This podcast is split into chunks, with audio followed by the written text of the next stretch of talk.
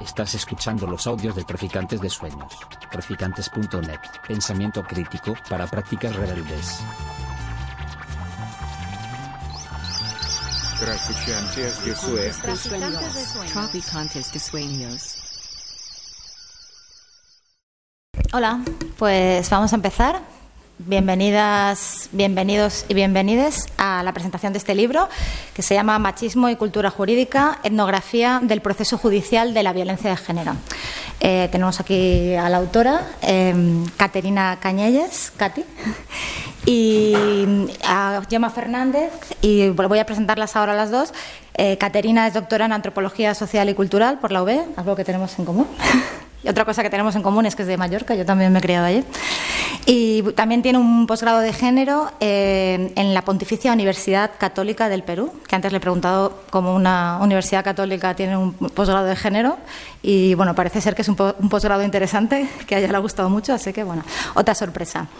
Eh, Caterina investiga sobre la relación entre violencia, acceso a la justicia y los derechos humanos desde una perspectiva feminista y también forma parte del grupo de recerca en antropología jurídica del Instituto Catalán de Antropología. Eh, esta tesis doctoral, bueno, que va a comentar ahora, que es el origen del libro, eh, es la base de lo que presentamos, o sea, de este trabajo, mmm, y es una etnografía, como he dicho, y eh, de este proceso judicial de violencia de género. Bueno, es que me había apuntado el título otra vez y ahora lo acabo de repetir, perdón.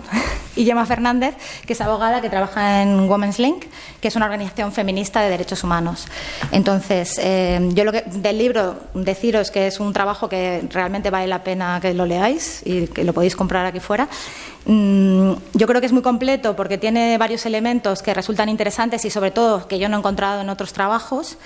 Eh, por una parte, se, da, se produce un, y se desarrolla un contexto social y político ¿no? del de tratamiento que se le da a esta cuestión de la violencia machista.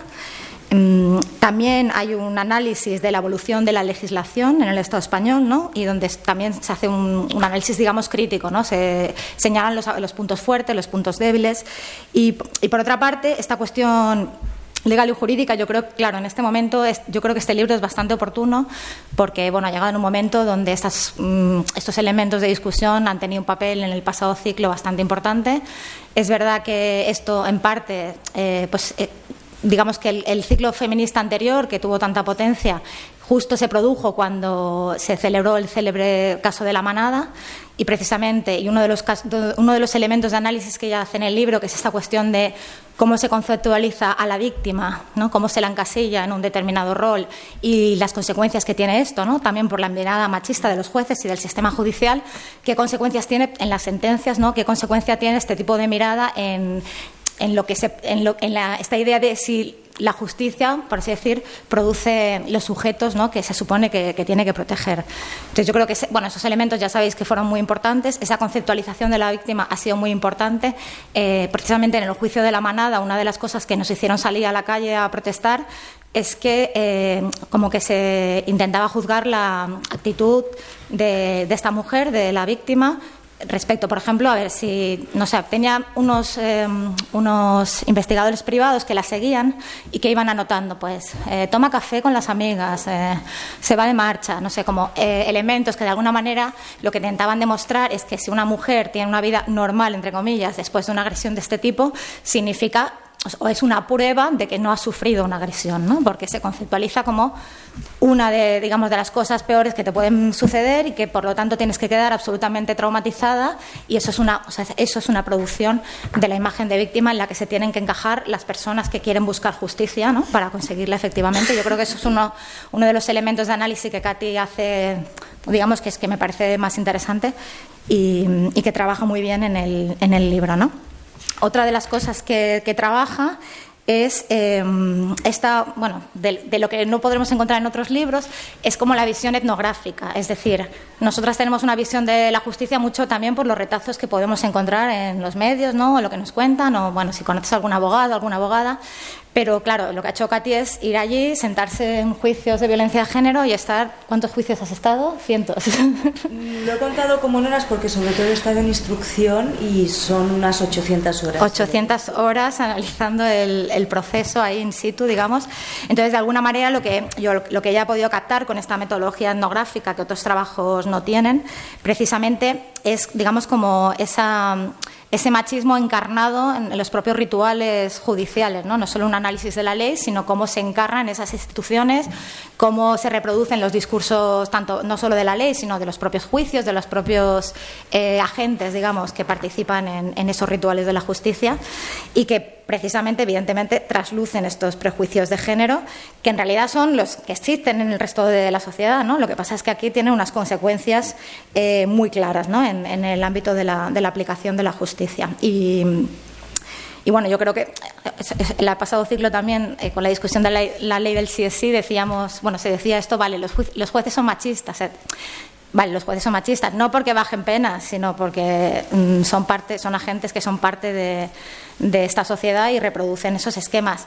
Eh, claro, la cuestión aquí, bueno, yo lo dejaré un poco para la discusión luego esto de si los jueces son machistas, porque creo que, que hay una, o sea, que las soluciones que se plantean son más bien del tipo de, pues eh, hay que darles más formación, etcétera, que yo creo que, que a veces pecamos un poco de ingenuas, como si fuese una cuestión ¿no? de que es que no tienen acceso a esa información, no entienden lo que, lo que es la violencia de género y tal. ¿no? Me parece una posición un poco ingenua, pero quizás lo podemos dejar para el debate y también para saber qué, qué opináis vosotras. Y sin más, bueno, voy a. Primero va a hablar Gemma y luego pasamos a Katy. Muchas gracias. Bueno, buenas tardes eh, a todo el mundo. Es un placer estar aquí con vosotras, a pesar de mi pierna maltrecha. Y bueno, yo solo quería dar un poquito como una introducción porque me, me, me encanta que esté aquí Katy en Madrid, en mi ciudad, y bueno, eh, quería darle una pequeña, bueno, una bienvenida, ¿no? Eh, yo conocí a Katy eh, hace muchos años, en 2004, en Salvador de Bahía, donde estábamos las dos haciendo una parte de una brigada internacional conociendo al movimiento Sin Tierra, eh, un poco la, ¿no? la, aplicación de la pedagogía de la tierra y la lucha que estaban llevando por allí. Y nos conocimos en ese verano de 2004, luego perdimos el contacto y nos volvimos a encontrar nueve años después, otro verano, en Oñati, en Guipúzcoa, que íbamos a, a un congreso internacional que se llamaba Violencia de Género Intersecciones. Y entonces ahí volvimos a conectar esta vez con, con, con este tema, ¿no? que nos interesaba a las dos. Yo en ese momento estaba en plena fase bueno, de casi enamoramiento un poco ¿no? con este tema de, de la perspectiva feminista en la justicia, el tema del comité CEDAW y cómo estaban trabajando para eh, ¿no? hablar de, estereotipos de género y cómo eh, me, me, parecía increíble que hubiera un órgano cuasi judicial que podía eh, traducir un poco ese machismo y esas eh, bueno, ¿no? cosas que, que estábamos viendo eh, que estaban pasando en el mundo de la justicia y lo estaban un poco teorizando e incluso condenando a estados porque no habían hecho lo suficiente para erradicar y para corregir esta, estas actitudes por parte de sus sistemas de justicia. ¿no? Eh, bueno, nosotras en Women's Link además habíamos recientemente presentado el caso de Ángela González a, a, la, CEDAW y entonces estábamos mirando mucho este tema de, de la aplicación de, de, estereotipos de género en la justicia, de cómo la creación de esa, de esa víctima, ¿no? La que pues, ¿no? el cuestionamiento de la credibilidad de las mujeres en los procedimientos de violencia, en general, cuando las mujeres eh, se acercan un poco al, a los tribunales para bueno, para reparar vulneraciones de derechos. ¿no? Eh, y bueno, ya nos quedamos conectadas, ¿no? un poco con, con, nos lo pasamos bastante bien en ese congreso, estuvo muy interesante, nos lo pasamos muy bien de, de diferentes, digamos, desde diferentes perspectivas y bueno, de, nos quedamos ahí en, en contacto, ¿no? unidas por el interés de, en, este, en este tema común. ¿no? Y bueno, hemos estado en, en Mallorca con, con, la profesora Margalida Capellá, hemos estado en Barcelona, luego en Madrid aquí en el, en el congreso de We Call It Feminism y ahora de pronto pues esto, ¿no? tenerte aquí en Madrid eh, para presentar presentar tu, del tra el trabajo que vienes haciendo ¿no? y que, del que hemos estado hablando mucho estos años y bueno, convertido en libro y además traducido en castellano, ¿no? que por fin te puedo leer eh, entendiéndote, estando segura que entiendo lo que leo, ¿no? porque yo que soy muy animada, yo siempre le decía, no, tú pásame en catalán, yo entiendo perfectamente, pero entonces ahora puedo estar más segura que de verdad entiendo. ¿no? Eh, y bueno, nada, me parece a mí también súper sugerente esta herramienta que nos, que nos regalas, ¿no? que nos proporcionas, porque bueno, mm, es, es una mirada que, que, creo que es muy interesante ¿no? para, para las juristas, ¿no? que es una mirada un poco desde dentro y desde fuera, ¿no? que eres una observadora externa, no eres jurista tú, pero también creo que tienes cierta legitimidad, tampoco eres una eh, outsider del todo, ¿no? como que no entendieras, eh, digamos, el, el, el discurso jurídico o, digamos, un poco el lugar que ocupa la sociedad y en la cultura, ¿no? Y me parece muy interesante como esa mirada sobre un discurso que normalmente está revestido pues de objetividad y de ciencia y demás, ¿no? Pero verlo un poco en relación con como producto cultural, ¿no? El discurso jurídico como producto de la cultura que lo genera, ¿no? Y que es esa cultura pues que es machista, que es colonialista, que es racista, ¿no? entonces obviamente eh, reproduce esos esos esquemas y bueno, yo sí luego como decía Nuria, luego lo vemos en la discusión, creo que que eh, sí, un, poco eh, esa es la deriva que lleva y, no debemos ser ingenuas, pero creo que también debemos debe haber cosas, o sea, tenemos que articular respuestas y creo que, hay cosas que, que, podemos hacer y seguir haciendo, que ya estamos haciendo, para, bueno, no sé si desactivar o paliar un poco, ¿no? Eh, esas, bueno, esos discursos, ¿no? Entonces, bueno, con esto te agradezco que nos vengas aquí a hablar de, tu libro y de tu trabajo y te doy la palabra, Katy. Muchas gracias. Bueno, primero de todo quería agradecer a, Nuria que, me acompañe. Para mí es todo un lujo. Ah, a Gemma, que es toda una suerte que puedas estar aquí. Ya inicialmente lo habíamos planteado, pero con la pierna así parecía que no y a último momento aquí está acompañándonos a Nuria y a mí en esta presentación. También me gustaría agradecer a Virus por organizar este acto y a Traficantes eh, por acogerlo, que para mí es un sueño estar, estar aquí. Eh, la investigación que, que os ya os han más o menos introducido, ¿no? Fue una tesis doctoral, después la defendí como tesis doctoral y consistió en hacer trabajo de campo a lo largo de seis años en juzgados de, violencia de género y donde pude ver que las ideas machistas tienen mucha vigencia y mucha hegemonía. Entonces, un poco mm, desde dónde parto, desde cuáles son los inicios, por qué interesa estudiar a los de arriba, a, los que tienen poder, que, que dice Laura Neider. Eh, parto de, muchos estudios precedentes que, explican, muchos de ellos también etnográficos, cómo viven las mujeres que pasan por un proceso judicial eh, este proceso y, hay unanimidad en que hay una vulneración de, derechos humanos. Y todo esto me da pie a investigar qué es lo que legitima que esto se esté dando, qué es lo que obstaculiza este acceso a la justicia, cuáles son estas ideas que, permiten esta discriminación qué es lo que genera impunidad. Entonces, un poco los objetivos de, la investigación fueron aproximarnos a la cultura judicial, eh, en torno a las violencias machistas en general y analizar qué consecuencias tiene la, reproducción de, ideas machistas en el ámbito jurídico. Entonces, la metodología es la etnografía, que es la originalidad, es poder estar en el lugar donde pasa aquello que, queremos estudiar, viéndolo de primera mano, eh, estar in situ a lo largo de, más o menos seis años, desde el 2013 que nos encontramos en Oñati, estaba justo empezando el trabajo de campo, hasta el 2019 que, defendí la tesis, estuve haciendo trabajo de campo en juzgados de violencia sobre la mujer, sobre todo que son juzgados de instrucción eh, específicos de, violencia a, parejas o exparejas. También estuve en instrucciones que, que instruían cualquier tipo de, delito de violencias machistas y en penales eh, en Cataluña y en, y en Barcelona ay, perdona, en Cataluña y en Mallorca. Las técnicas principales fue la observación participante, hacer entrevistas formales, conversaciones informales durante los momentos eh, muertos, que le digo, los momentos ahí que, que los abogados y que se está a la espera, que son sorprendentemente muchas horas las que tienes ahí para poder hablar con abogadas, bueno, yo tuve muchas horas para hablar con abogadas, pero quiero decir, son muchas las horas que las abogadas y abogados tienen como tiempo muerto a la espera de diligencias um, varias. Y también pude hacer análisis de jurisprudencia y en concreto de expedientes judiciales que estaba de los casos que estaba viendo, pero también de algún caso que, me decía en este caso te puede interesar por alguna particularidad, um, algún asesinato con ensañamiento, alguna situación que consideraran los operadores jurídicos que me acompañaban que me podía interesar. Precisamente la metodología eh, es parte importante de, las conclusiones y ya empiezo como un poco a, introduciros eh, a lo que ha sido el análisis y, las conclusiones. Y es precisamente mm, que el hecho de, poder ver cómo pasan las cosas de primera mano me ha permitido ver una cosa y me ha permitido entender una cosa eh, que permite que se reproduzca el machismo hoy en día.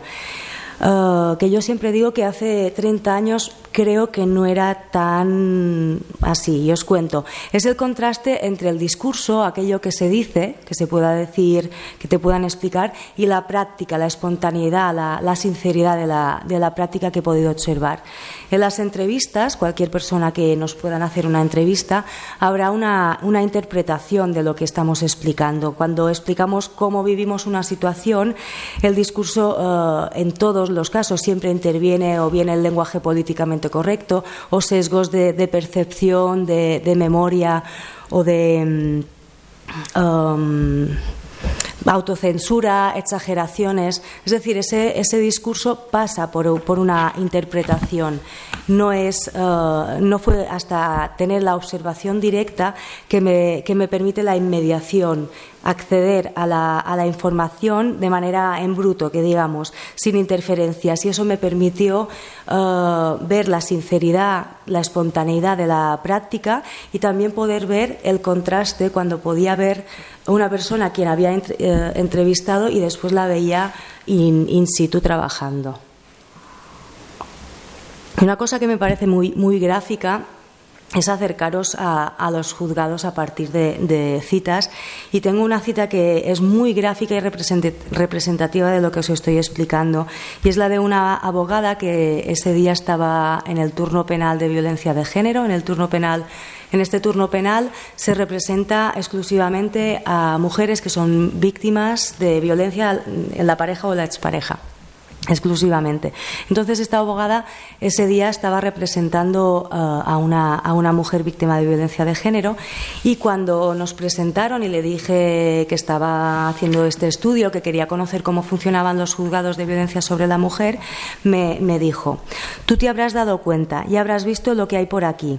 Eh, por cada dos víctimas luego hay diez que no lo son y luego me llaman de la SER para que vaya a hablar de violencia de género y no puedo decirlo porque tengo que ser políticamente correcta. Esto me parece muy gráfico y si recordáis os acabo de decir, yo creo que hace 30 años, al menos lo que yo recuerdo de cuando era pequeña, es que no había esta fachada del discurso políticamente correcto no nos escondíamos tanto en lo que hace a las opresiones. La gente racista no tenía tanto este filtro de saber qué decir, qué es políticamente correcto y autocensurarse en determinados espacios. Y me parece súper interesante cómo lo describe James Scott cuando dice que existe un discurso público que es el que, según esta abogada, aquel que, se puede, que puede ser dicho en la cadena ser, y un discurso oculto Ah, que es aquel que se puede manifestar en espacios donde no se tiene trascendencia, donde se dice lo que realmente se piensa.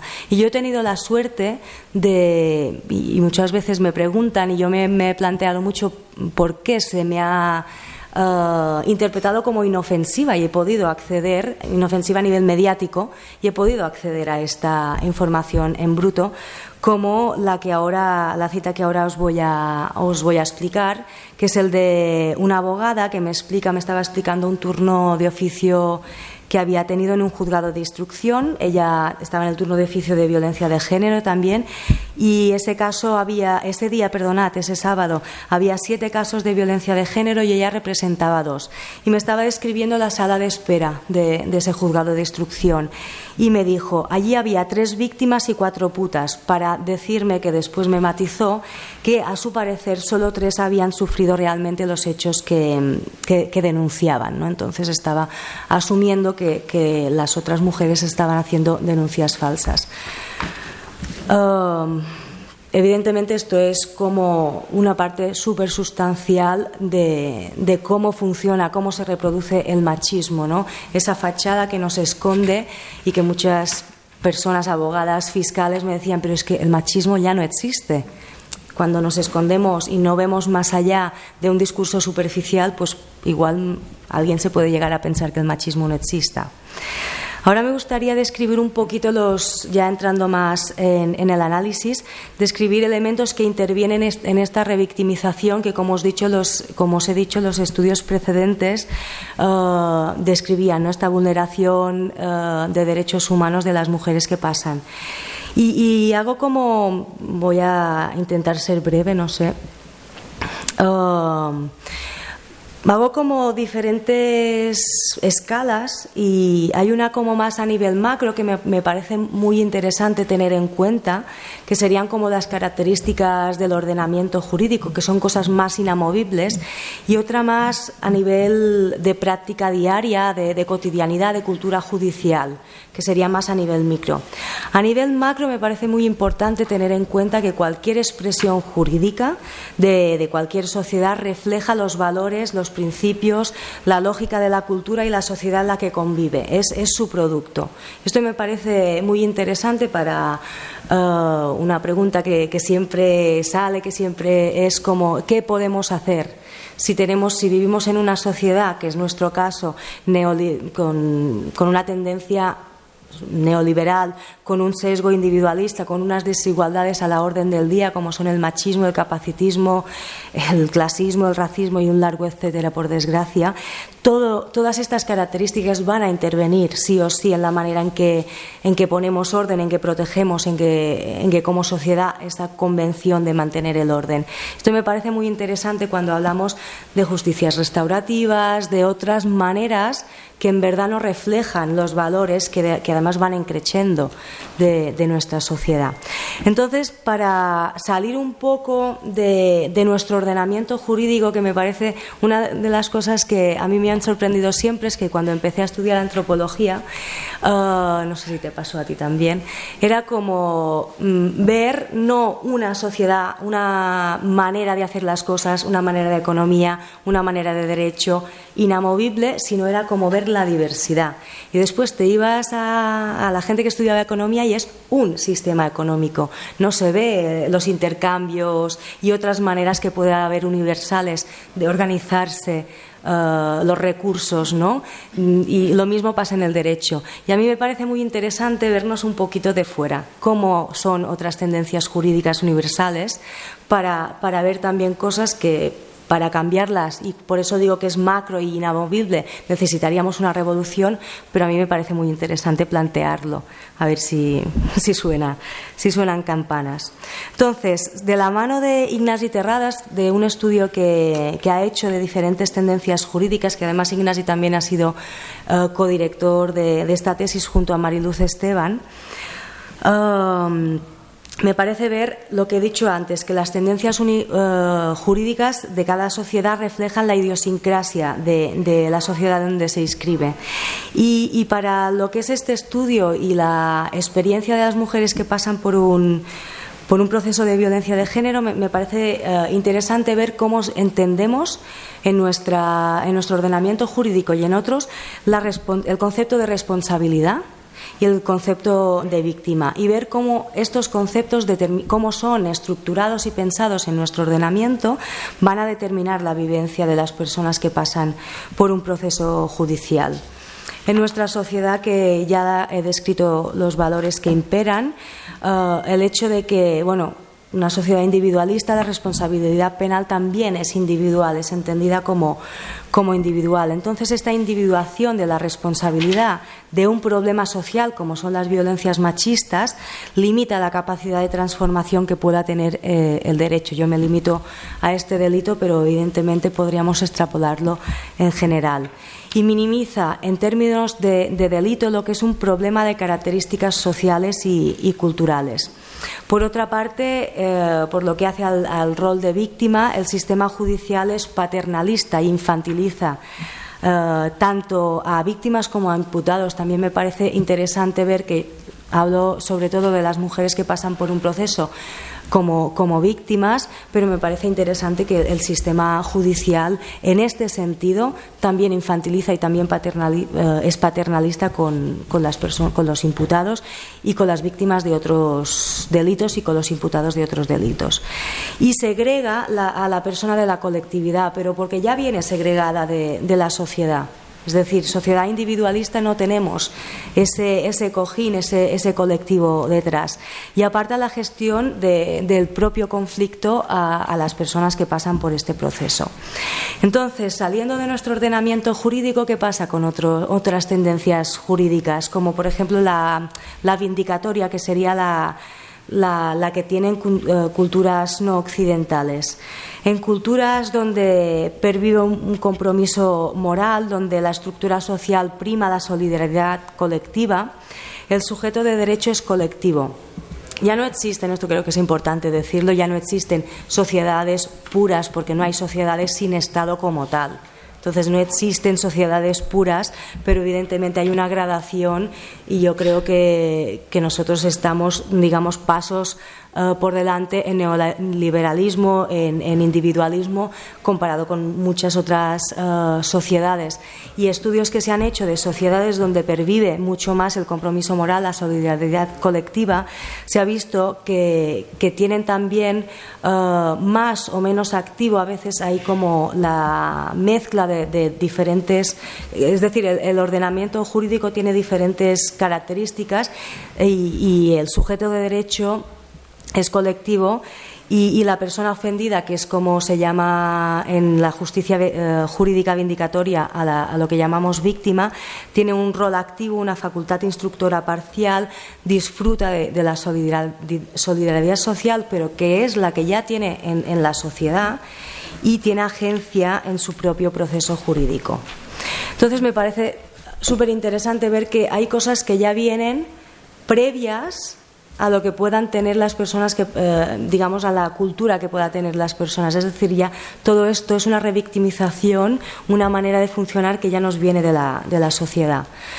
Otras, eh, ya más a, nivel más, más micro, eh, hablando de, de, lo que es la cultura judicial, de la cotidianidad de los juzgados, una cosa que cuando empecé el 2013 no se hablaba tanto eh, de los estereotipos. Yo me acuerdo que en Gemma, en este congreso de Oñati, ella presentó precisamente sobre el estereotipo de víctima y cómo influyen los estereotipos en los procesos judiciales.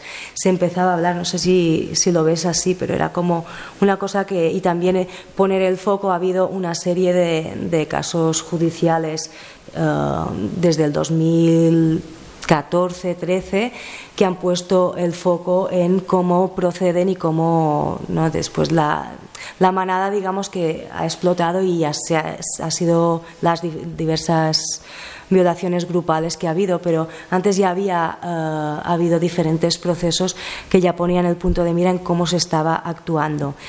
Y el eje de, reproducción de machismo en la cultura judicial es cómo se entiende que tiene que ser una mujer que pasa por un proceso judicial, es eh, cómo eh, se entiende el concepto de la categoría de víctima, pasiva, sometida, que no denuncia. Una, una, abogada me decía, la víctima real, y es que víctima real es un concepto compartido en la cultura judicial, no sé si esto, no sé si no te lo he preguntado nunca, a ver si tú lo has escuchado nunca. Lo... Escuchado...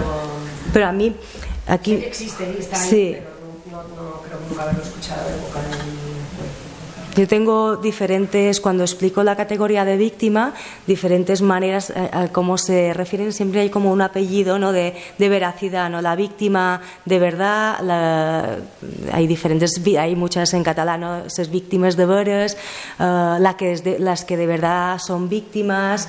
Entonces hay como este concepto de, de víctima real pero que, que, se pone el apellido como de serie, ya asumiendo que sí, estas reales, porque muchísimas eh, se asume que, que, son falsas. ¿no? Y esta abogada me decía, la víctima real es aquella que no denuncia y luego ves en los telediarios. Y otra fiscal, eh, con la misma idea en la cabeza, me decía, la que lleva años, eh, la víctima real es la que lleva años y años y está totalmente subyugada. Pero en verdad este estereotipo de, de, víctima contrasta y excluye la mayoría de experiencias que, que pueden ver, que podemos ver en, los juzgados, que ven los operadores eh, judiciales día a día y que yo eh, he podido observar. Eh, y toda esta mm, diversidad eh, y realidad de, experiencias quedan fuera del, imaginario por no ser inteligibles. Entonces, ¿qué pasa con todas estas vivencias que no se adecúan a, este estereotipo que se tiene en la cabeza? A mí me parece muy interesante y producto también de una sociedad poco autocrítica en la que vivimos, la, explicación que hace Walter Riso eh, sobre eh, cómo se tiende a, mantener esas ideas que ya tenemos almacenadas, ¿no? en una idea economicista de, la información. Y lo hace a partir de, un ejemplo de un profesor racista que considera que que sus eh, alumnos negros son menos inteligentes que sus alumnos blancos. Y en el último examen, este, los alumnos negros han sacado mejores notas que los alumnos blancos. Entonces, ante este conflicto, eh, los hechos no concuerdan con, con, el estereotipo que tiene este señor en la cabeza. Walter Riso describe que hay tres opciones para resolver este conflicto entre estereotipo y realidad. Uno podría ser, igual el más sensato, revisar la creencia y sustituirla por otra, o bien crear excepciones de la regla, pero a lo que se tiende una sociedad, no sé, podríamos decirle a crítica o, con poca autocrítica, inmadura, eh, no sé cómo podríamos decirle, pero es a la economizar eh, el conocimiento, ¿no? Y, es lo que, lo que me he encontrado. Y es negar, y buscar, negar la realidad y buscar eh, excusas como, por ejemplo, que han hecho trampa, que el, eh, que el examen era demasiado fácil o que han tenido suerte. Entonces, esto extrapolado a la situación que me he encontrado, ¿qué pasa con aquellas experiencias que no se ascriben al estereotipo de víctima? Esta víctima real, eh, contrapuesta con esta diversidad de, experiencias, da lugar a un constante cuestionamiento de la credibilidad de las mujeres. El mito de las denuncias falsas está a la orden del día y es cotidiano y diario. Eh, el mito racista también, el racismo es de lo más eh, digamos, reproducido el hecho de que se entiende que la cuando os he dicho que, se me decía mucho es que el machismo no existe. Yo les preguntaba, pero hay una barbaridad de, asesinatos anuales. ¿Cómo lo explicáis? Bueno, estas son las personas que vienen de fuera, que evidentemente me parece súper importante eh, concretar qué personas vienen de fuera, personas empobrecidas. No estamos hablando de suecas, suecos o alemanes. Se niega y o se normaliza la violencia, se empatiza con los agresores, se entiende que se trata de conductas puntuales y no se ve el carácter estructural, se culpabiliza a las propias mujeres de la violencia que reciben, se cuestiona la credibilidad de las mujeres, se identifican, otro punto muy importante es que se identifican en causas periféricas, alcoholismo, precariedad y no en el, en el machismo y se entiende como hechos puntuales, como tonterías muchas veces y no se ve el carácter eh, estructural. Y bueno, me parece importante ver que este choque también es una reacción machista de tras ver la, transgresión de, género, ¿no? del orden de, cuál es el sitio de las mujeres, cuál es el sitio de las víctimas. Y, es una un mecanismo de, defensa, de autodefensa del machismo, de autoperpetuarse y de recolocar. Es como una agresión en reacción. Bueno, ya voy acabando. Eh, evidentemente, todas estas cosas tienen consecuencias jurídicas.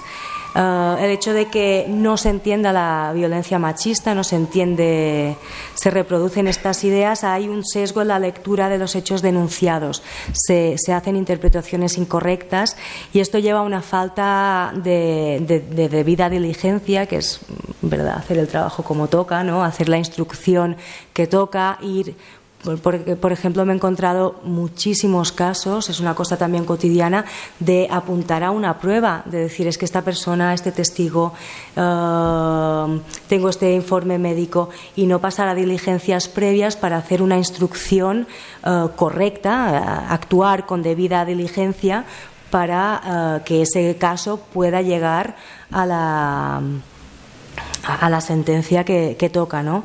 Ah, la vulneración del derecho a, la información, una cosa que, eh, me parece también muy cotidiana, es que no se da, y aquí repito también que esto se da para imputados, no se da la información, tú estás allí en un proceso que desconoces, porque el mundo jurídico es completamente críptico, desconoces cuáles son los pasos que, se van a, dar y no hay la explicación de, mira, ahora tu situación es esta, ahora vas a entrar, te van a preguntar primero a ti, después al imputado, eh, primero te va a preguntar, ahora no me acuerdo del orden, pero fiscal, fiscalía, acusación, la defensa, todo este orden, esto puedes decir, tú no puedes interrumpir, no podrás hablar, solo podrás contestar. Y esto como a nivel procesal, pero después también a nivel de eh, si das este paso puede tener esta consecuencia eh, y también hay imputados, yo me he encontrado imputados que se han autocondenado, se han, se han delatado y, a veces me pregunto, pero no les dicen que tienen derecho, no, no sé cómo se derecho a mentir, que no es así, ¿eh? en verdad, pero bueno, tienen derecho a no decir la verdad uh, sin, como se dice, sin, sin autoinculparse y, y digamos que no, así como un testigo no podría decir mentiras si una persona eh, imputada y estas cosas no. Y me, gusta mucho cómo lo explica Ana Rubio porque es muy, muy gráfico y dice que lo que pasa es que coexisten dos normativas que son contradictorias. Por una parte, la norma legal, podemos decir la ley del 1 barra 2004, pero también podríamos hablar de la ley que había antes, podemos hablar de la ley del, del CSC, pero también podríamos hablar de, de la ley que había antes, que yo creo que, si se supieran interpretar y todos estos sesgos que, que hay de facto no se tuvieran, las leyes podrían, se podrían aplicar. Pero Ana Rubio dice que es inaplicable porque esta legislación eh, se contradice con esta vigencia, con esta legitimidad del discurso machista. Entonces, este, esta norma legal entra en conflicto con estas eh, ideas que, tienen los valores de las personas que aplican el derecho y hacen que, que los modelos mentales y preferencias de quienes aplican el derecho sean incoherentes con el mensaje de la norma y no se acabe aplicando. Y, bueno, y hasta aquí un poco la introducción de, lo que ha sido. Um, bueno, aquí es, digamos, la introducción.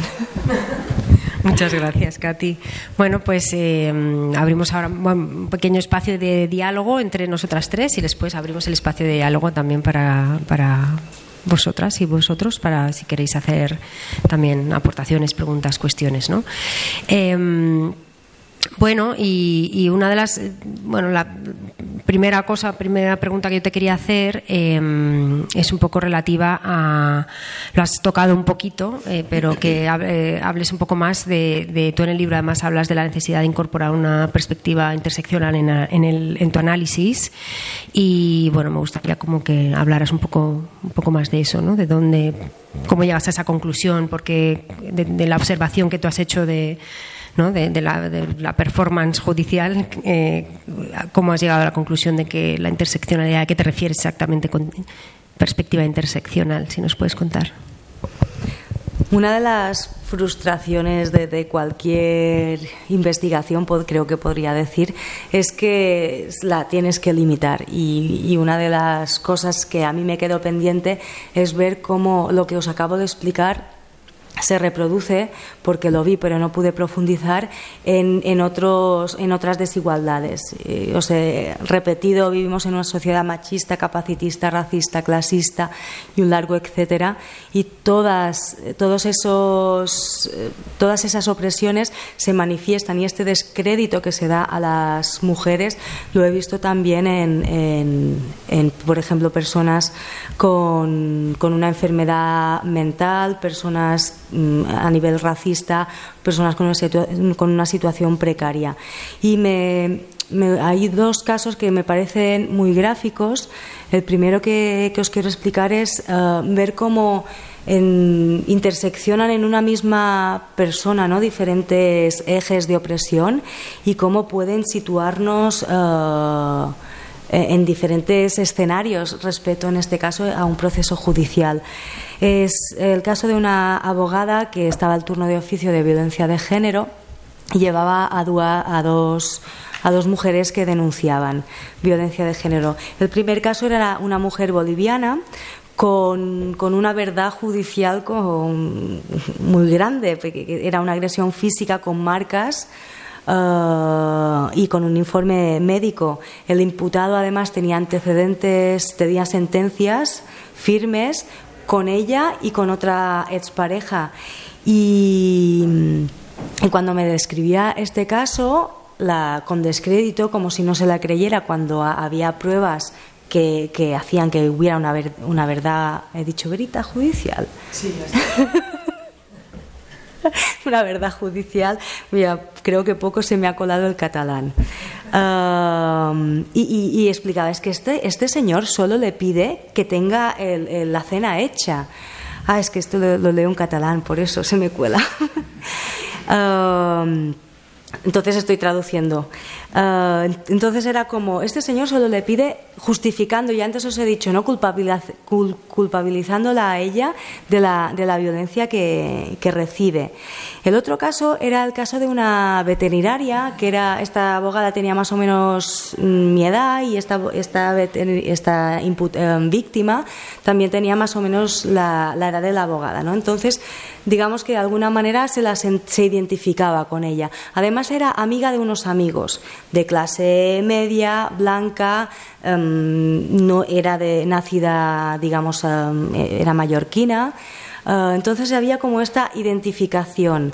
Y, pero el caso de esta uh, veterinaria era ella denunciaba insultos. Entonces, en la escala de, de, la mujer que boliviana, que lo que denunciaba era una agresión física con marcas, con informe médico y con un imponente uh, moratón que, que, se veía días después de, de, la agresión, uh, digamos que uh, era como, como diría, contrastaba mucho con, con un caso que, que, lo que difícil de probar, ¿no? que eran insultos sin pruebas ni testimonios.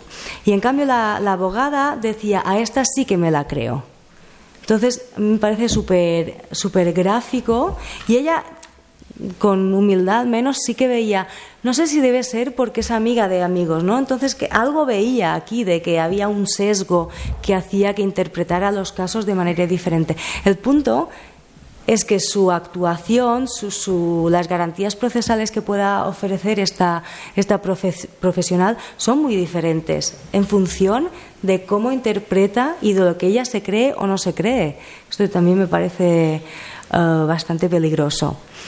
El otro caso que os quiero explicar es uno de los casos que, más difíciles que, he tenido que, presenciar y era una comparecencia para determinar prisión preventiva a, un señor que había que tenía una uh, orden de alejamiento de su expareja y había, la, la, había quebrantado yendo a, a la casa de, ella, donde también vivía con su madre, y había intentado entrar a la fuerza. Entonces, uh, este señor, yo me encuentro, estábamos en una, en una sala, uh, estaba la fiscal uh, y la abogada, el abogado, perdón, de la acusación y estábamos esperando a la abogada de, él, de, la defensa, y al juez para empezar la comparecencia. Entra la abogada de él y este señor uh, tenía una esquizofrenia que según su informe ponía, eh, describía que eh, hacía dos meses que no se medicaba. Era una situación muy evidente.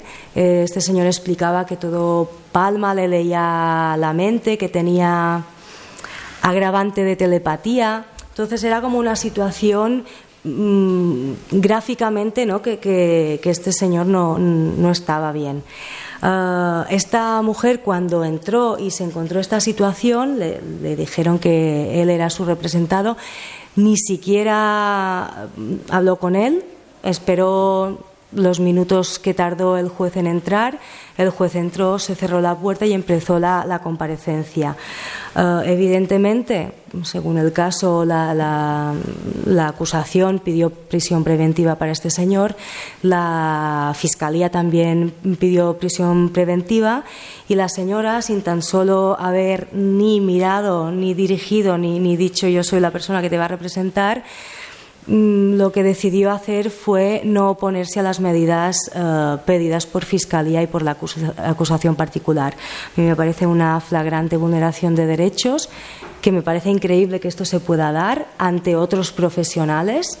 Después hablé con el juez, con quien tengo muy buena relación y después podíamos comentar los casos y entender qué estaba pasando ante mi asombro y se ve que nadie podía hacer nada ante, ante eso. Entonces a mí me parece muy grave como la lectura y me parece muy importante tener una visión interseccional para ver que son muchos ejes. Creo que el feminismo no, tendría que, no tendríamos que perder eso de, vista, que, que las opresiones operan, se interseccionan y son importantes de tener en cuenta. Gracias, Katy. Bueno, en conexión con eso también y de, con, con, lo que hablabas antes de esas 800 horas que, que has estado, ¿no? se dice pronto, presenciando actuaciones judiciales, me imagino que no habrá habido situaciones, experiencias, bueno, un poco de todo, ¿no? Pero me imagino que no habrá sido fácil eh, en algún, por momentos. Entonces quería ver si nos podías contar uh, un poco de eso, ¿no? Hablarnos de, qué experiencias has tenido en sala observando?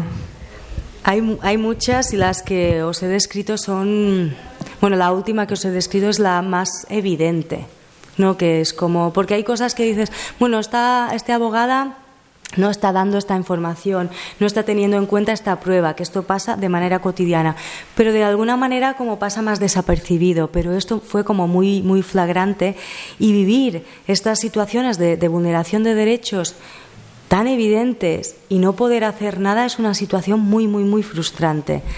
Aparte de eso, uh, las situaciones de machismo también por ser, digamos, de mujer y ver cómo se reproducían ideas machistas de manera cotidiana, me hizo tambalear la, la, investigación en 2014. Viví una situación, pero evidentemente fue como la gota que colmó el vaso, era una acumulación de, de situaciones y que me hizo replantear si, continuar o no continuar y qué hacer en los casos en que me, me encontraba estas situaciones. Y os explico la situación en concreto que, fue la gota que colmó el vaso.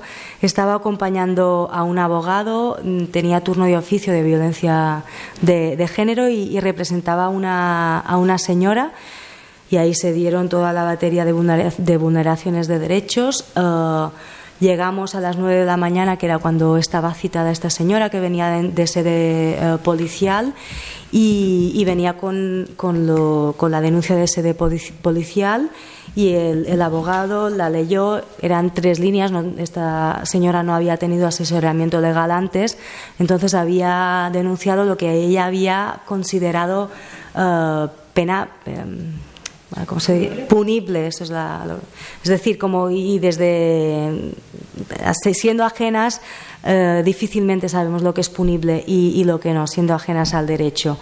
Este señor leyó, le dijo muy bien, pues ahora mm, te van a llamar para declarar. Puedes, ¿Puedo ir a fumar? Sí, sí. Uh, al menos sí que la envió a, al forense para que le hiciera el informe de la agresión física que tenía. Y, y de, desde este momento hasta que la llamaron a declarar pasaron muchas horas. A mí me parece muy, muy interesante ver, porque a veces también, ¿no? De lo que, ¿qué podemos hacer? Pues más tiempo, más recursos, más.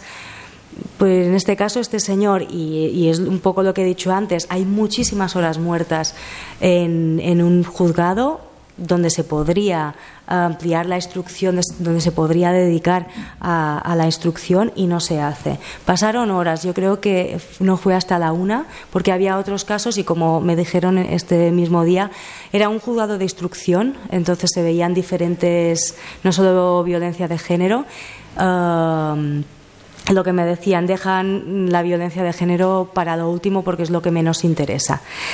Y to todas estas horas que pasamos, uh, no, este señor no tenía otro caso y conocía a, la, al abogado del imputado y a otro abogado de otro caso penal diferente. Y se pusieron, era verano del 2014, yo no sé si recordáis que ese verano hubo una violación múltiple en la feria de Málaga. Es uno de los casos que han empezado a poner en el punto de mira la actuación judicial Y ese caso, si mal no recuerdo, acabó que la víctima se retrató precisamente por, por la presión. Y estos señores eh, lo que estaban explicando, lo que estaban eh, era reproduciendo los que es que se lo debió buscar, que debió hacer ella. Y claro, yo estaba ahí eh, con tres señores reproduciendo esto y tuve un cortocircuito de qué estoy haciendo aquí, qué tengo que hacer, cuál es mi función como no esto se habla mucho en antropología la, la, función de la, la posición de, de, la etnógrafa en, en el campo Uh, y ese día mm, me fui destrozada a casa y hablé con Ignasi Terradas, mi director de tesis, y, y, era como, ¿qué puedo hacer ante esta situación? Sacar y hacer de, de policía feminista y, y, y, quejarme y ponerme, enfadarme. Uh, dejar la investigación, que fue una cosa que me estuve planteando seriamente. Y bueno, finalmente entendí que como antropóloga la función más importante que podía hacer era acceder al discurso oculto, aunque me pesara tener que aguantar esa situación, eh, recopilarla y ahora poder, poderla mostrar eh, de la manera que lo hago, ¿no? Si interfería en aquella... Interferir, ¿sí? es que lo tengo en catalán y... Si interfería en esa situación, dejaría precisamente de tener acceso a este discurso oculto. De alguna manera me, me vería no tan inofensiva, ¿no? Como he, dicho antes, a, nivel mediático. Entonces, al final, pues pude como reconducir esa situación, pero, pero bueno, ha sido difícil.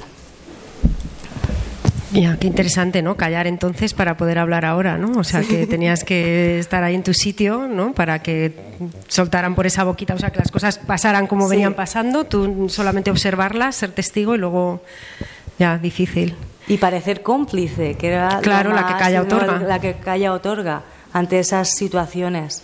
Ya, wow.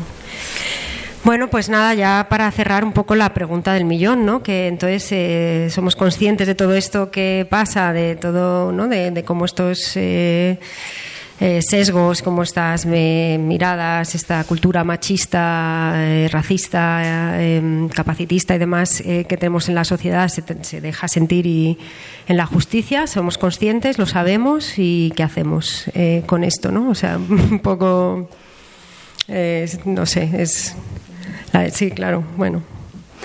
Esta pregunta me cae siempre. Claro. y la verdad es que no, no es como muy, muy difícil de contestar, al, menos desde mi posición y desde, yo, desde, donde entiendo uh, el derecho. Ahora le he pasado hace unas horas a, Gema la, entrevista que me hizo Dania Melanc en, El Salto y me dice, muy bien, me ha gustado, pero acaba como muy pesimista. La última pregunta, evidentemente, es, esta, ¿no? ¿Qué, puedes hacer?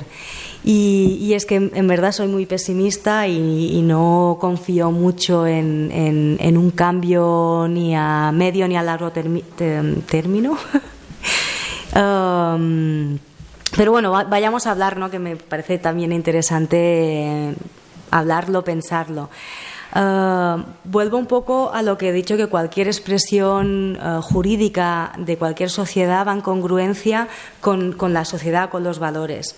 Entonces, creo poco eh, en que se pueda dar un cambio ni legislativo ni a nivel jurídico si no hay un cambio social, si no hay un cambio uh, en, los, en los valores, si no hay un cambio en cómo nos entendemos, una transformación feminista un entender cómo entendemos los cuidados, cómo nos posicionamos. El sujeto de derecho tendría que ser colectivo porque tendríamos que entender también, o sería interesante un cambio en cómo nos relacionamos. Pero en realidad estamos yendo eh, al modelo más ciudad, ¿no? en vez de volver al, modelo pueblo, en donde hablo de esto porque yo soy un híbrido entre ciudad y, pueblo, y ahora yo me estoy yendo hacia el pueblo precisamente porque veo que todavía quedan reminiscencias de este mundo en el que yo creo o me gustaría que fuera posible en entender los cuidados, en, posibilitar la, vida. Entonces, ¿pero cómo se hace esto? Um, pues yo no tengo la respuesta, la verdad. Sí que tengo la respuesta en que, en que soy responsable de lo que yo hago en mi entorno y sí que creo en eso, en, en, en, la pequeña capacidad que tenemos de, cambiar nuestro entorno súper inmediato, los valores que, le pueda inculcar a mi hijo y, bastante para de contar. Pero bueno, en verdad como, como sobre todo desde el ámbito jurídico esto mm, suena mm, a revolución y suena como a, utopía, vamos también a hablar de cosas, yo le digo cuando hablo de mínimos, lo que os he dicho sería pedir la carta a los reyes, eh, me parece interesante yo no creo mucho en los cambios legislativos, pero con lo que he visto, ¿cómo voy a creer en cambios legislativos si, lo que yo veo es que los cambios que se prescriben de, de jure, es decir, como en escrito, no se dan realmente de facto? Entonces, yo creo que las leyes que teníamos antes de la 1 barra 2004 y la ley que pudiera que había antes de, de la recién reformada ley del CSC si se sabía interpretar, si se entendía el machismo, ya se podía juzgar bien. Y en cambio, con estas leyes que son un cambio legislativo que nos pueden interesar más o menos. Creo que hay un debate súper interesante dentro del movimiento feminista entre, entre diferentes posiciones del CSC. Ahora, bueno, yo estoy entrando todavía en diferentes lecturas de Clara Serra y, Laura Macaya que se acaban de publicar estas últimas semanas, que están como virando, dando una posición súper diferente a la que a la que se defiende desde el CSC, ¿no? Desde la, gente que defiende la, ley. Me parece súper interesante que se esté dando todo este debate, pero el, punto es de facto, es lo que pasa en, los juzgados, es lo que pasa en las mentes. Entonces, yo no creo en cambios legislativos. Esto, cuando hay juristas cerca, pues es como, ¿no? Con, pues es como a veces eh, una cosa que explico en en el libro, este choque de que yo vengo de la antropología y es como como muy crítica, muy ver transformaciones y igual el mundo jurídico eh, es más como de sota, caballo y rey, que me decía una, una secretaria judicial. Pero bueno, para poner como mínimos podríamos decir más recursos y más personal, pero ya he dicho que con, con toda la mañana este señor nos, nos, nos supo eh, ejercer el derecho a la información que tenía la víctima y hacer una debida diligencia para que esta señora se, fuera con un proceso judicial eh, óptimo una capacitación, como ha dicho ella, pero una capacitación. Yo llevo 15 años y em, haciendo formación eh, feminista en activismo y se me cuelan los, los estereotipos todavía. Entonces creo que es algo que una formación que hacemos, formación de 30 horas formación de, dos años, ¿en qué punto estamos hablando? Y, después hay otra cosa, mm, para capacitarse se tiene que querer. Entonces, aquí también estamos hablando de perder privilegios, de cambiar y de, revolucionar las cosas como están y tiene que haber eh, la intención y no creo que la haya. Perdón, desde la gente que tiene el poder. Después, otra cosa que se habla desde la antropología jurídica es que haya peritajes de la misma manera que hay peritajes.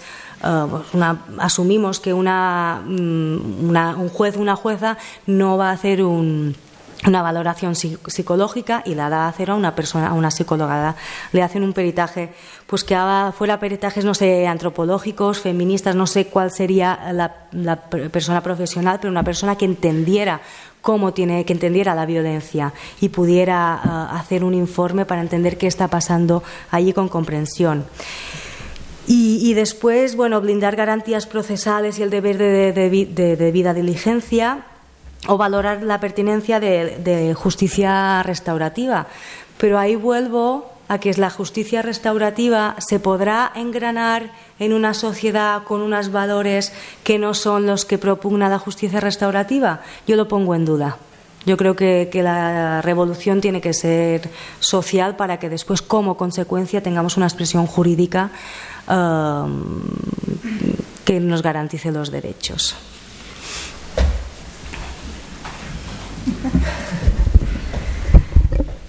Yo lo que tengo, a ver, yo lo que tengo más bien son dudas, pero bueno, os las voy a contar. a ver, yo creo que, o sea, primero, el campo del derecho es un, campo como súper, hiper especializado, entonces los que no venimos de él, y yo realmente sé poco de derecho, lo que nos encontramos, por ejemplo, lo hemos podido ver con toda la discusión de la ley del sí es sí, yo, del solo sí es sí que bueno que nos hemos encontrado con mucha propaganda por así decir como muy mediatizada muy espectacularizada y muchas discusiones pero realmente eh, una comprensión de lo que estaba cambiando en la ley o sea, yo he estado intentando buscar información por, yo que sé, he hablado con, desde jueces, abogados y, bueno, incluso entre ellos habían como muchas discusiones sobre, sobre cuál era el impacto de la ley, qué era lo que realmente se estaba cambiando y qué no. O sea, que decir que si ellos tienen discusiones, incluso jueces penales, imaginaros, pues eh, legas como nosotras, ¿no? Entonces, bueno, este ámbito del derecho tiene esa extrema dificultad que es como muy especializado, yo creo. Y, bueno, ¿y qué podemos hacer? Pues yo diría que, lo primero, desde el feminismo también, eh, intentar introducir otras lógicas y otras reflexiones. ¿no? Por ejemplo, yo creo que estos últimos tiempos, eh, no sé muy bien por qué, si es porque hay una una parte del bueno yo, yo, vengo un feminismo digamos más de base y que tiene como una lógica más de transformar la sociedad no es no es un feminismo que piensa que las mujeres tenemos que estar en los lugares de poder no es un feminismo liberal no es un feminismo digamos de las cuotas en los consejos de administración de las empresas. También entiendo que el, que el feminismo en sí es un campo de disputa entonces que, que, van a haber distintas visiones tanto de la justicia como de como de para qué sirve el feminismo incluso no en un sentido más profundo yo, yo me, me, o sea, formo parte de este feminismo, entonces, bueno, como decía Katy, para cambiar la justicia hay que cambiar la sociedad. Bueno, entonces yo veo, es, o sea, veo que ese, ese punto, digamos, de utopía, si quieres llamarlo así, es muy necesario para intentar entender eh, que la justicia, por ejemplo, no lo puede todo. También creo que últimamente hemos tenido como mucha fe en que este problema, ¿cómo se arregla? Pues eh, hay que hacer una ley, ¿no? da igual de lo que sea. Y, y, el feminismo ha entrado un poco en esa lógica, ¿no? Como solucionitis, no sé. Tenemos este problema, pues una ley. Bueno, pues primero, las leyes no siempre se aplican, no siempre se aplican bien y luego mmm, está el sistema de justicia en este caso, ¿no? Más allá de la ley, que puede ser un, un corpus de normas que se aplican en ámbitos administrativos que no tienen que ver con lo penal. Pero bueno, como que entiendo que hay que, o sea, que esta fe en la, o sea, en la ley en la justicia penal mmm, deberíamos como desenfocarla, al menos cuestionarla y creo que bueno, trabajos como este pues pueden ayudarnos ¿no? a, mirar, cambiar el foco o introducir otras lógicas, ¿no? Una muy habitual es pues cuál es la, lo que busca la justicia, por lo que buscan jueces ver si eso que se denuncia ¿no? En, encaja en alguno de los tipos penales y luego ver si se puede demostrar. Un juez no busca, no va a juzgar respecto, no va a buscar la verdad, no va a buscar la reparación de la persona, pero es porque por el límite de cómo está diseñado el sistema. Y en muchas casas es un, es un sistema que también está diseñado para proteger a las personas de la acción del Estado. Es decir, que las garantías procesales, por más, o sea, porque la discusión a veces desde el feminismo se ha distorsionado un poco hacia ahí, ¿no? Ah, pues con esta ley eh, va a cambiar la carga de la prueba o va a ser más fácil condenar. Bueno, pues por ejemplo, en la cuestión de la violencia eh, de las agresiones sexuales es muy evidente que el problema es el problema de la prueba, ¿no? O sea que muchas veces es pues la palabra de, la mujer que ha sufrido la agresión contra contra la, la palabra del, del, acusado. Entonces, bueno, ese sistema de garantías procesales, mal que nos pese, forma parte, es es un núcleo que deberíamos defender, yo como parte, por así decir, de los movimientos sociales entiendo que esas garantías procesales también están para defendernos a los que luchamos contra estas partes del sistema que, que creemos nocivas. Entonces entiendo que desde el feminismo deberíamos comprometernos con, con, defender esas garantías procesales, ese acceso a la justicia también igualitario, o sea, como muchos elementos, pero que no creo que, bueno, también lo digo por cómo se ha utilizado un poco en estos últimos debates, ¿no? Esa idea de ah, si es que si los jueces están rebajando penas es porque son machistas. Bueno, ya hemos dicho, vale, son machistas, pero no porque rebajen penas. Luego, evidentemente, bueno, eso se dice mucho, ¿no? Que muchas mujeres que acceden a la justicia eh, precisamente igual no van buscando una condena necesariamente. O sea, a veces sí necesitan protección, pero muchas veces no buscan eso. Lo que pasa es que lo que les va a dar el sistema de justicia no es lo que ellas buscan, porque se van a sentir cuestionadas. Es lo que se llama toda la revictimización, que muchas juezas te lo dicen así, es que esto es lo que sucede por cómo está diseñado el propio sistema. ¿no? Tú tienes que buscar la verdad y, y la verdad a veces se busca en la palabra de la, de la persona que la anuncia. Entonces, por desgracia, pues van a tener que cuestionarte. Es verdad que eso también tiene una, es una cuestión técnica, entonces, bueno, también se apunta mucho a pues que tengas que declarar una vez en 800, porque, ¿no? o, que, o que se pueda recoger O sea, hay muchos elementos del proceso judicial que yo creo que en el, mientras tanto, mientras cambiamos la sociedad para transformar la justicia, se pueden hacer. Entonces, pues, mucha gente está señalando que hay cuestiones del proceso judicial, o sea, por ejemplo, de la fase de investigación, que son necesarias mejorar para que no recaiga todo en la palabra de, la mujer, entonces tenga tanta presión ¿no? sobre, sobre su testimonio. Entonces, esas partes a veces pues también tienen que ver con los recursos. Si hay, hay la justicia realmente está muy infrafinanciada, en parte yo creo que es porque no consideramos que es un servicio público ¿no? No, es como la sanidad, no es como la educación. A mí también me produce como cuestionamientos porque yo vengo de esa digamos de ese campo de feminismo antipunitivo del abolicionismo penal entonces hostia pues igual saber que igual si hay más recursos hay una mejor justicia y que eso también puede tener un sentido como más igualitario pues me cuesta no luchar porque para que haya más jueces. Pero bueno, es un, es un debate que yo creo que igual deberíamos empezar a pensar por ahí, ¿no? Entonces, bueno, ya digo, eh, abolicionismo del sistema penal, pero mientras, o sea, que dejemos de tener tanta fe en la justicia, o sea, en el sistema penal y sobre todo en la cárcel, la cárcel como solución a, a todos estos problemas, yo creo que es como bastante insuficiente. La cuestión de las agresiones sexuales es muy clara, o sea, más bien la en la cárcel eh, digamos, es una escuela para los violadores. Eh, también ahí se producen agresiones sexuales. Y luego, por otra parte, mm, si tú miras, hablabas tú de interseccionalidad, pero si tú miras la extracción social, ¿no? incluso la raza, etcétera, de las personas que están en prisión, ves que mayor, mayoritariamente es una, es una cárcel para personas pobres. Entonces, o sea, hay como unos elementos, ¿no? Eh, y también quienes denuncian y por qué, ¿no? Pues hay determinadas mujeres para quienes el sistema penal, incluso la policía, no son los que te van a proteger. hay mujeres que no denuncian también porque igual no tienen papeles, porque ellas mismas se sienten agredidas o cuestionadas cuando van a la policía, mujeres marroquíes, eh, yo qué sé, mujeres trans, prostitutas, etcétera, que la policía o el sistema judicial es parte o sea, lo ven como un, espacio del que reciben violencia, no como el que las va a proteger. ¿no? Entonces también hay una cuestión ahí de clase, ¿no?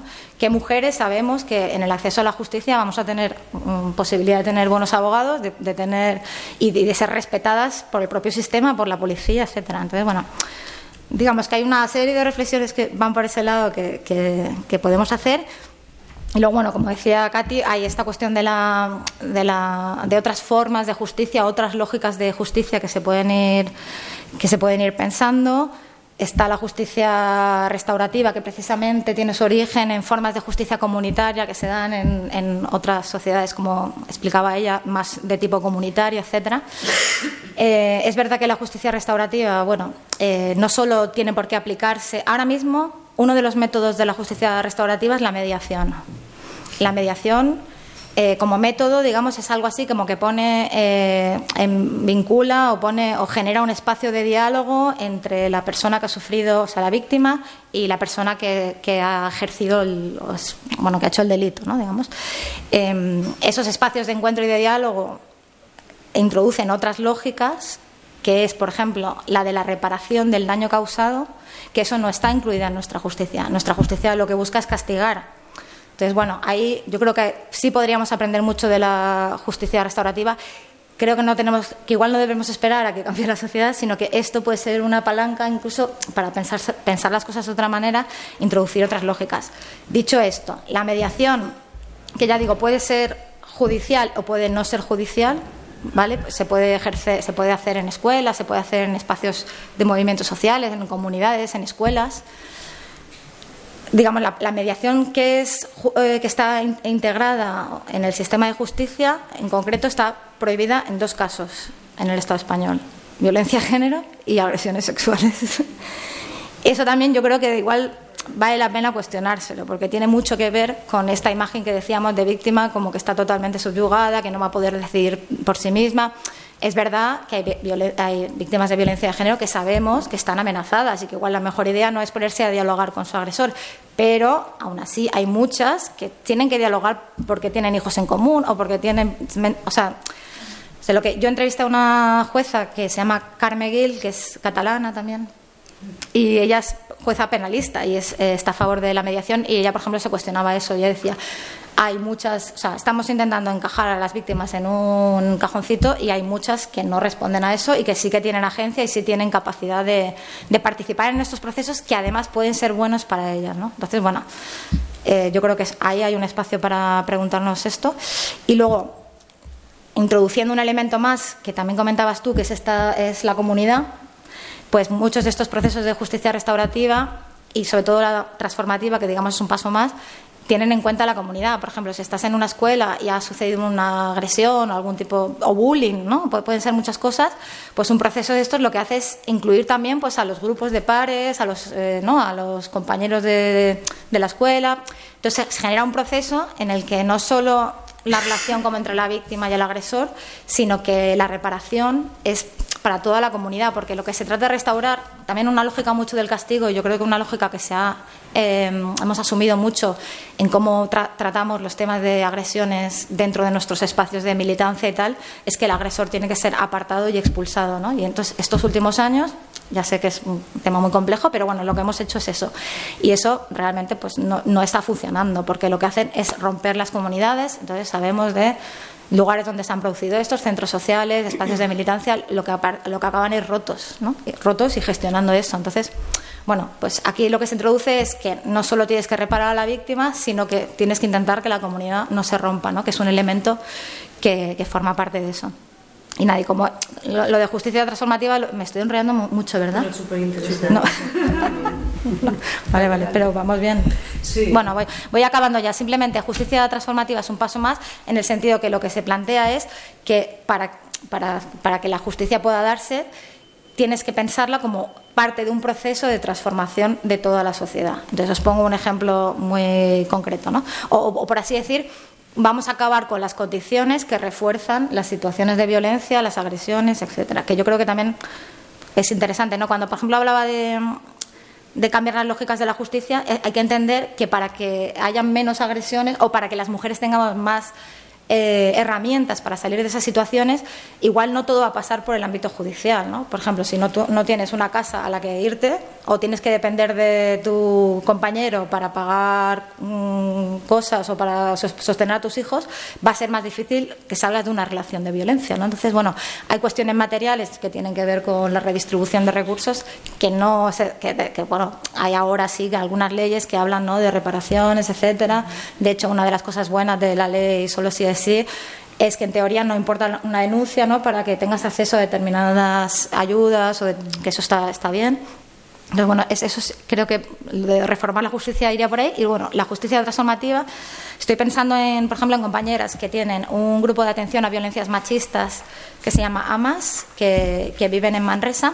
Y entonces ellas se conciben o se conciben y forman parte de una estructura, digamos, más amplia. Entonces ellas tienen allí eh, ellas, bueno, en, Manresa hay una, una PA que tiene, no sé, varios edificios ocupados donde pues la gente que no tiene vivienda vive ahí, eh, un banco de alimentos, una escuela para los niños migrantes no acompañados, una escuela para las mujeres mayores, no sé qué. Entonces, hay todo, digamos, una propuesta política de sindicalismo social, si queréis llamarlo así, en la que la gestión de las violencias es una parte más, pero cuando ellas tienen un problema saben que igual tienen que atender a esa mujer, o sea, llevar a esa mujer a algún sitio que va a necesitar recursos, o sea, y al mismo tiempo eso es una apuesta política por transformar la sociedad que donde todo eso se inserta no solo como una red de sostenimiento, sino como un lugar donde acumular la fuerza que te haga posible eh, cambiar más cosas que van más allá de tu, de tu comunidad, de tu espacio. ¿no? Entonces, bueno, esta justicia transformativa, digamos, emparentaría más bien con lo del abolish, abolish the police ¿no? en Estados Unidos. Allí toda esta línea tiene una herencia de hace muchísimos años porque está el feminismo negro, están esos movimientos, digamos, que, que, o que saben pues, por, por, la materialidad de lo que se produce allí, que la mayor parte de personas que están en prisión son personas negras, etcétera, y entonces han llegado a la conclusión de que mm, muchas veces, incluso sus, ellas decían, mm, ¿cómo voy a hacer para meter a mi compañero, que es mi agresor, en la cárcel, donde sé eh, que se va a reproducir todo este ciclo de violencia y donde acaban todos nuestros compañeros y, y como salen de allí y todavía tienen más dificultades para, para reengancharse en la vida. Entonces, bueno, como que tiene una visión de la cárcel que no es la que tenemos determinadas mujeres de clase media blancas, lo que sea, ¿no? Como tienen una visión de la cárcel distinta y de ahí se han podido articular movimientos como muy potentes, que es este, ¿no? Que, que eso, que, que, lo, que se, lo que se plantea es cómo sería una sociedad que no necesitase la policía o las cárceles, ¿no? Y a partir de ahí, eso claro, tiene dos, dos líneas. Una es esa de cambiar la sociedad y la otra es como una guía para la acción, es nosotras no apoyamos ninguna reforma que tenga que ver con la policía con las, o con las prisiones, porque lo que queremos es acabar con ellas. Hay una discusión política importante, ¿no? Porque, bueno, igual se pueden mejorar las prisiones o igual se pueden Claro, allí, por ejemplo, se decía, igual se pueden eh, formar a los policías para que sean menos racistas o poner más policías negros. Bueno, pero hay políticas de estas de cuotas de personas negras en la policía desde hace 40 años y no ha cambiado la estructura de prisión ni han cambiado la, la relación de los policías. Bueno, lo hemos visto con el último asesinato de, Floyd, ¿no? Y todo lo que se levantó con el Black Lives Matter, ¿no? Entonces, bueno, desde ahí yo creo que sí que, sí que surgen cosas que podemos pensar. Sobre todo porque esto que decías de la educación también me hace pensar que el otro día había un reportaje en, en el diario, creo que, no sé si era de Ana Requena, pero bueno, en cualquier caso, si lo queréis buscar, yo creo que es muy interesante para pensar, porque ahí lo que decía es, los juzgados de violencia de género tienen proporcionalmente menos condenas que los que no son de violencia de género. Es decir, la gente que se supone que tiene que estar más formada y que tiene más casos es la que, o sea, Claro, bueno, yo no voy a, tampoco voy a cuestionar las sentencias, porque ya te digo, primero se tiene que demostrar y luego mmm, yo no creo que no haya denuncias fa falsas. Yo creo que hay las mismas denuncias falsas que en cualquier otro delito, ¿no? Que en eso no, no tampoco es que, que las mujeres seamos me mejores personas ni más santas, ¿no? Pero bueno, que más que negarlo diría que es insignificante en el sentido de que todos los delitos tienen un tanto por ciento de. Pero bueno, que sí que te hace pensar, porque igual la educación no es. Me pongo mucho por eso, porque siempre se nos. Claro, porque como eso que decía antes, como el, problema es tan gordo y, y de, dependen tanto la vida de, de, muchas personas de eso, siempre intentamos pensar, bueno, pues, ¿qué podemos hacer? Bueno, pues eh, cosas educativas, porque no queremos decir que la, más cárcel o lo que sea, pero bueno, pues para cuestionar un poco eso, igual es un poco triste, pero no, igual, igual yo creo que hay que hacer más educación. Lo que pues en las escuelas desde muy temprano con los chavales yo eso sí lo veo súper importante cuando la gente ya es más mayor igual está un poco más como dura no y no. Pero bueno nada lo dejo ahí porque me enrolla un poco y lo siento. No me encanta muchas gracias. Yo bueno yo quería también un poco escuchar si queréis no el bien yo la única cosita que le quería decir a a Katy, ¿no? que estaba hablando, ¿qué podemos hacer si estoy un poco ¿no? Eh, no, muy optimista, un poco pesimista acerca de las posibilidades de cambio? Pero bueno, yo te quiero decir que este trabajo que tú has hecho y este libro que publicas, eh, creo que es un, que, algo que podemos hacer, que tú has hecho, de hecho, ¿no? y, que, y que aporta ¿no? a, la, a la reflexión, a mirarnos, ¿no? a quienes estamos en la profesión, eh, a mirarnos un poco como, bueno, eh, reproducimos ahí esos, bueno, ¿no? ese, ese lenguaje, esa esos códigos un poco elitistas y bueno, me, me parece que definitivamente eh, es bueno, muy valioso ¿no? y que es algo que se puede hacer y que tú has hecho, ¿no? Eso, esto te quería decir. Y bueno, y vamos a por aquí que Ana quiere hablar. ¿Te paso el micrófono?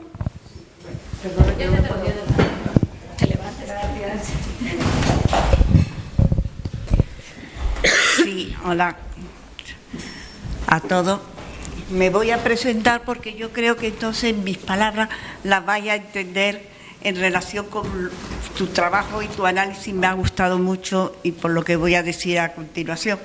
Yo por razones X, seguramente por la edad, pero he tenido he tenido la bueno, he estado presencialmente elaborando el artículo en el Código Penal en el año 89 en mi calidad de senadora, de legisladora, y después en la aplicación del derecho después de esta legislación y de la siguiente. Yo creo que todavía las leyes sobre esta cuestión están todavía muy cortas de hasta dónde tendríamos que llegar y hemos llegado en otros campos del derecho. Dicho esto, yo creo que pro, provoco en el sentido de toda tu frustración, no me extraña cuando te he oído, estoy deseando oír, leer tu libro, porque solo leyendo los papeles o viendo la tele o viendo la sentencia, aparte de un caso que ahí nos conocimos nosotras, pues eh, te tienes que ser muy pesimista. Y lo digo con un eslogan y después entro más a explicarlo. Yo cuando te veo una sentencia y veo una cosa y tú dices, pero vamos a ver, eh, ¿por qué hay un artículo en el caso de los padres? el juez podrá, en vez de tendrá, eso de estos niños yendo a ese régimen de visita si no quieren ir y van a hacer. Es decir, que la ley todavía hay muchos extremos para cambiarla. Y, eso hay que hacerlo en el Congreso de los Diputados. La sociedad no la podemos hacer responsable porque cuando estamos recibiendo esos resultados de lo, es el Congreso de los Diputados donde se está haciendo la democracia. Y entonces ahí, fijaros bien, y por eso me he demostrado, en mi, vamos, me he pronunciado que fui senadora, hasta el año 1989 no se modifica, llevábamos ya 12 años de democracia y hasta el año 1989 no se tipifica por primera vez como delito los malos tratos. ¿Y sabéis qué hacía falta entonces para determinar que era una cuestión de malos tratos? Tres sentencias firmes.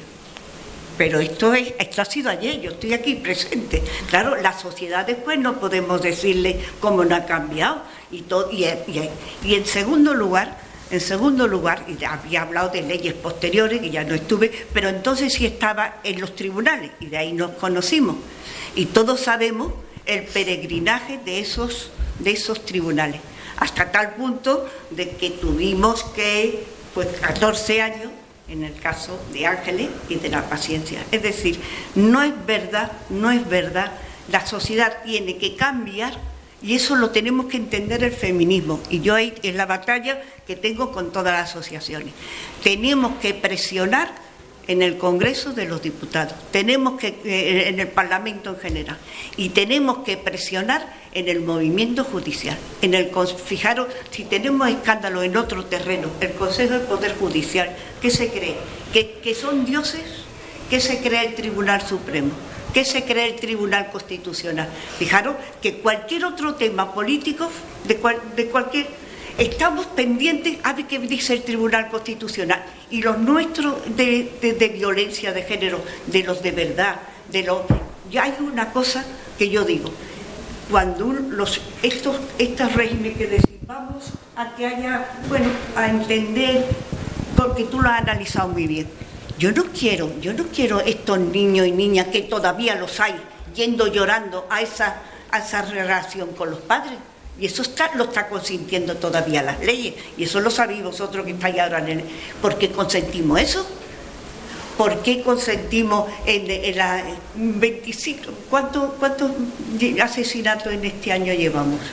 Yo creo que han sido 15 o 16. Yo tampoco me sé ahora la cifra. Bueno, vamos a valorar Fijaros que la, ¿cómo se llama? La orden de alejamiento, yo me voy al periódico al día siguiente a estudiarme las noticias. La orden de alejamiento era de 500 metros, de, y yo siempre digo, no, y yo en un juicio lo dije, digo, no señoría, yo vengo aquí a que se haga justicia y no a cachondeo, yo no quiero esa orden de alejamiento, me voy. Es que esto está haciendo todavía, eso es de cachondeo la orden de alejamiento, ¿sabéis lo que tenía que ser? Fuera de la comunidad. Que esa persona perdiera su trabajo. Porque como de todas maneras no le está pasando nada. Es decir, no nos confundamos. Hay un trabajo que no está hecho, que es del Parlamento. Y hay que hacerlo. Y ahí hay que dar la batalla.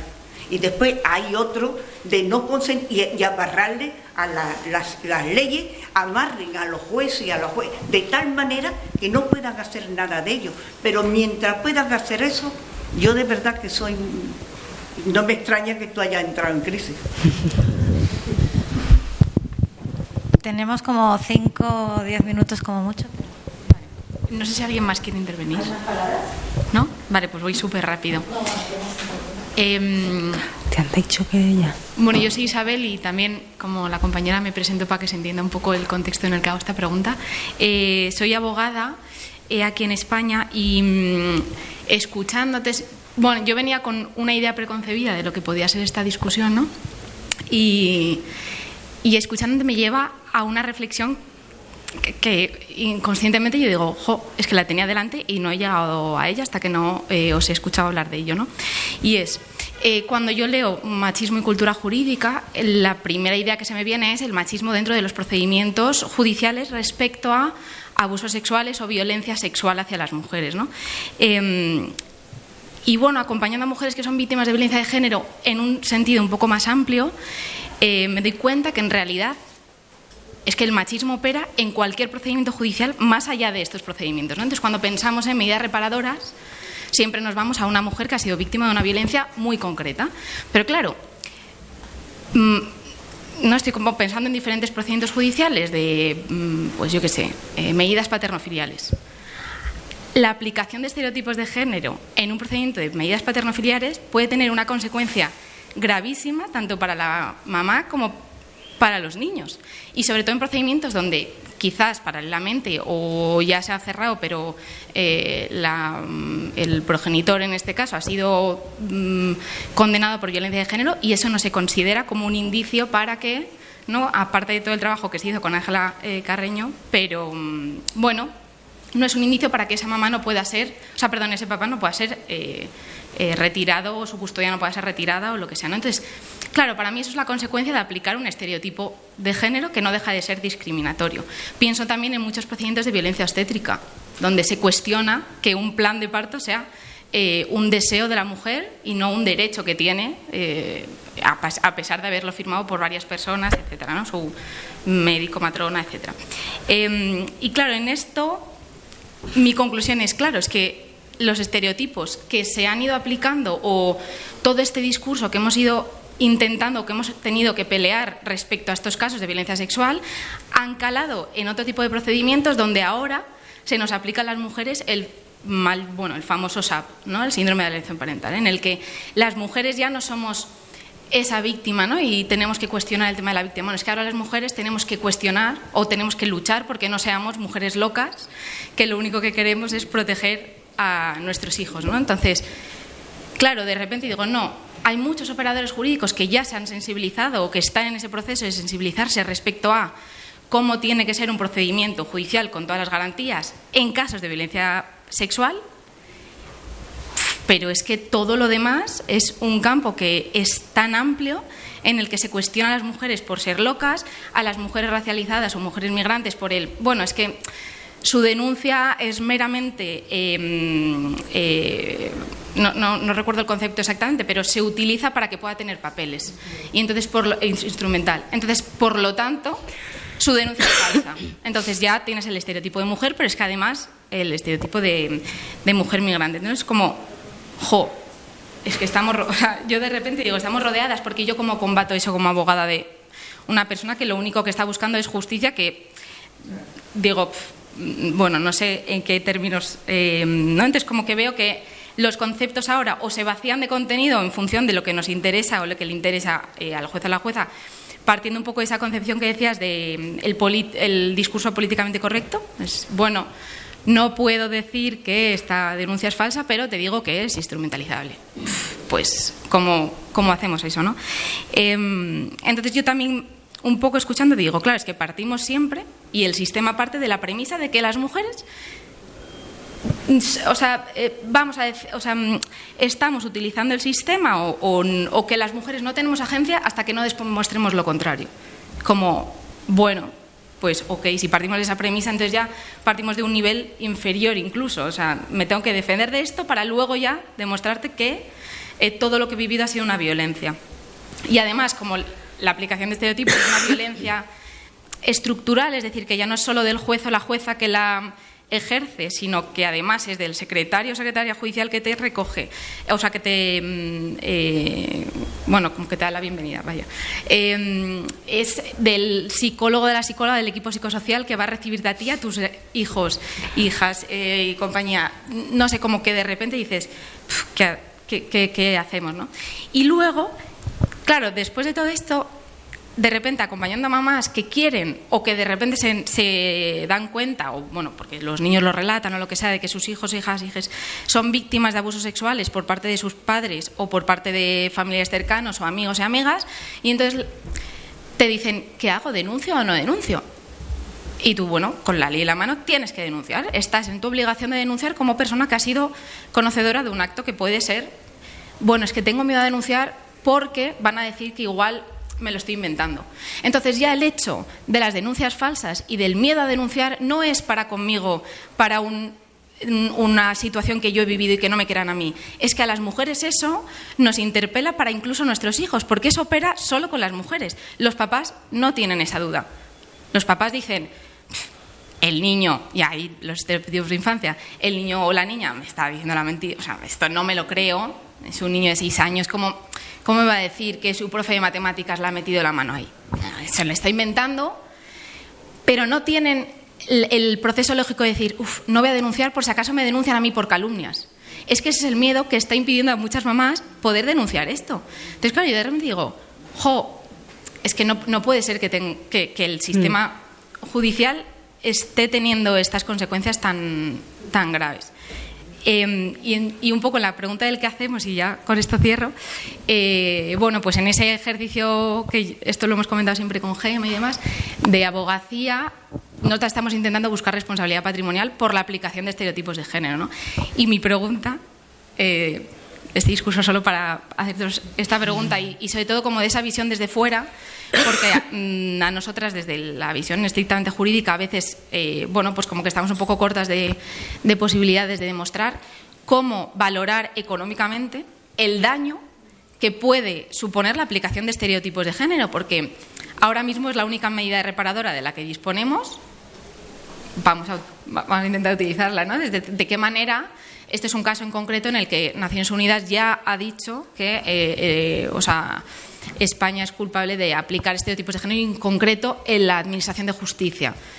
A eso nos vamos a agarrar, pero realmente probar que ¿no? Eh, y, bueno, pues ahí sí hay alguna idea. Y si Perdón, ¿Puedes volver a, a, repetir la pregunta? Sí, o sea, ¿cómo demostrar eh, porque, claro, en procedimientos de discriminación quizás es un poco más fácil que los jueces y las juezas vean la necesidad de reparar económicamente la, o sea, el, una discriminación. Pero, claro, en este caso es cómo valorar económicamente la aplicación de una discriminación de género durante un procedimiento judicial. Es decir, tú, juez X o jueza X, has eh, utilizado estereotipos de género, en este caso en concreto, por considerar que la mamá que ha hecho un plan de, plan de parto era meramente un capricho que tenía, así que por lo tanto los médicos no tenían por qué seguirlo. Bueno, se han hecho una serie de. no se han utilizado las pruebas que mm. se tenían que ver. ¿no? Entonces, como bueno, pensando colectivamente, digo, decimos, ¿de qué manera podemos probar, más allá de informes psicológicos, que ya pues eso está ahí, pero demostrar que la discriminación produce un daño y por lo tanto los estereotipos de género producen un daño que hay que reparar. Mm. Vale, yo la verdad es que es como entraré en materia jurídica en concreto y, y no, no, sabría contestarte en cómo traducir esto a, a nivel económico, la verdad. Pero bueno, sí. Sí. No sabría qué decirte. Sí que, bueno, tú vas a desde tu campo. No, sí que me ha parecido súper interesante porque es verdad que yo os he hablado mucho de violencia de género por lo de acotar. Uh, el objeto de estudio, que como os he dicho que tampoco pude tener una visión interseccional uh, real que la plasmara. Pero cu cuando me has hablado de, de otros delitos, de, de, otras violencias machistas, una de las cosas que me gusta explicar es que ese, sí que he hecho de manera puntual trabajo de campo en violencias sexuales o en trata y me, ha parecido súper interesante porque un momento dado me enquisté yo misma en, en el, en, digamos, en la reproducción de prejuicios, porque es verdad que la violencia a pareja y expareja Uh, quieras que no es una cosa que un momento dado no es una agresión unidireccional, aislada, ¿no? que a veces forma parte como de, de, una relación viciada y evidentemente pues las mujeres en un momento dado pueden mm, agredir, contestar, defensarse y los han sido seis años, hubo un momento en que también tuve una crisis y me ayudó muchísimo ver cómo en todos los delitos es la misma ah, manera de, de, estereotipar y de entender eh, y de ningunear a las mujeres que pasan por un proceso. Pero es más, con la visión eh, interseccional también me dio esa visión a ver cómo todas las personas, digamos, que sufren una opresión, tienen esa misma manera de ser ninguneadas también en un proceso judicial. Y eso me, me dio mucha lucidez a entender cómo se reproducen las opresiones y el poder, ¿no? No te contesto en absoluto a lo que me has pedido, pero es que me has conectado con eso. No sé si alguien ve. Vamos a cerrar, Katy, por tiempo. gracias, Katy. Gracias a Gema, a, Virus también y a Traficantes por dejarnos la sala y a vosotras, y a vosotras. por estar aquí. Muchas gracias.